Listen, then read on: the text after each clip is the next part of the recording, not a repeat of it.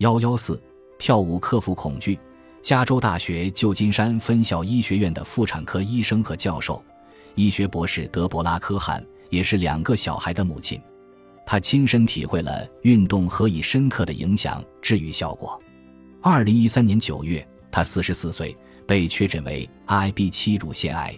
得到消息的时候，她刚把女儿送进学校，于是就给领导打电话请假一天。晚上，她去上了一堂灵魂运动课。这是一种训练意识的舞蹈课，他将其称为自己每周一次的神圣仪式。那晚走进课堂时，他内心无比恐惧：他的孩子会从此缺失母爱吗？他会变丑吗？她的丈夫会不再爱她了吗？他会孤独死去吗？但是他并没有刻意走出这些恐惧，相反，他通过这项深度改变身心的运动，让身体带着自己走进恐惧深处。最终克服了恐惧，他要让身体感受确诊癌症后带来的所有情感，并且还要通过舞蹈表达出这些情感。起初，他并没有感觉身心分离。课程结束时，他有了全新的感觉，明显感到快乐。事实上，我的身体在和我的灵魂说：“你可以感到快乐，即使几个小时前你才确诊为癌症，你也可以。”科汉解释道。科汉从这种宣泄的体验中得到启发，他将舞蹈视为自己的治病良药。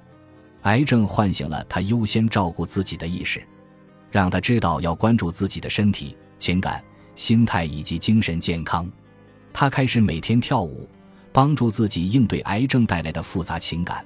这些情感无法单独用语言描述。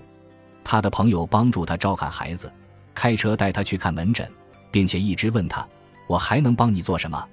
科汉意识到，他最想要的是笼罩在喜悦和爱意之中，所以他让朋友和他一起跳舞。他发现碧昂斯的一首歌鼓舞人心，歌名叫《贴身共舞》。他让所有的朋友录下他们跳这首舞曲的视频，这样他就能在术后恢复阶段看到他们跳舞。他还在社交媒体创建了一个网页，邀请所有的朋友参加虚拟舞会。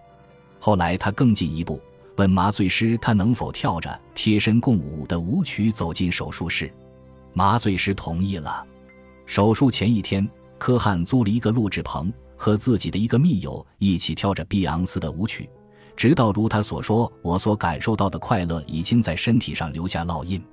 第二天，他在完全没有用药的状态下走进手术室，镇定自若。贴身共舞，音乐响起。他全身洋溢着欢喜之情，与整个手术团队一起跳舞，满心喜悦，自由酣畅。麻醉师为手术室的这群人录了视频。科汉的一个朋友在他手术过程中将其上传到视频网站。我醒来时，视频在网上爆红。科汉说道：“时至今日，这段科汉手术前与整个手术团队共舞碧昂斯的视频，播放量已超过几百万次。”科汉成了网红，他利用这个新发现的平台，讨论康复的多维特性以及运动带来的平静和喜悦，何以成为疗效极好的良药。在术后的四轮化疗中，他一直坚持跳舞。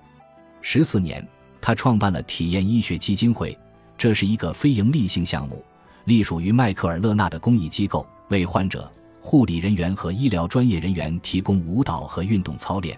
让他们感悟人体内在的智慧，感受身体的康复指导魅力。